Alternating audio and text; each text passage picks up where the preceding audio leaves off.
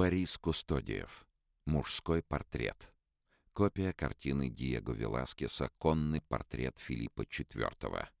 1904 год. В ходе пенсионерской поездки в Европу в 1904 году Борис Кустодиев посетит Испанию, где будет копировать работы Диего Веласкеса и Франсиско Гои в музее Прадо. О сеансах работы художник писал жене. Начал писать сегодня в музее. Купил палитру, красок и кистей. Нужно сказать, очень скверных. Работать очень интересно. Только не позволяют близко к портрету становиться, что очень неприятно, так как не видишь, как это написано, то есть манеры. Строгие музейные ограничения не испортили Кустодиеву впечатление от работы. Через несколько дней он с восторгом пишет супруге.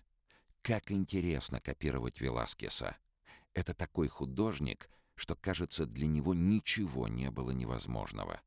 Самая тонкая выписка рядом с широкими мазками. Красное лицо пьяницы с бледным бескровным лицом инфанты. И как это все свежо, как он удивительно рисовал. Некоторые из его портретов кажутся вычеканенными, на черном фоне вырезанными — но это не резко и не сухо. И почти все писаны в разных тонах. Даже манера другая.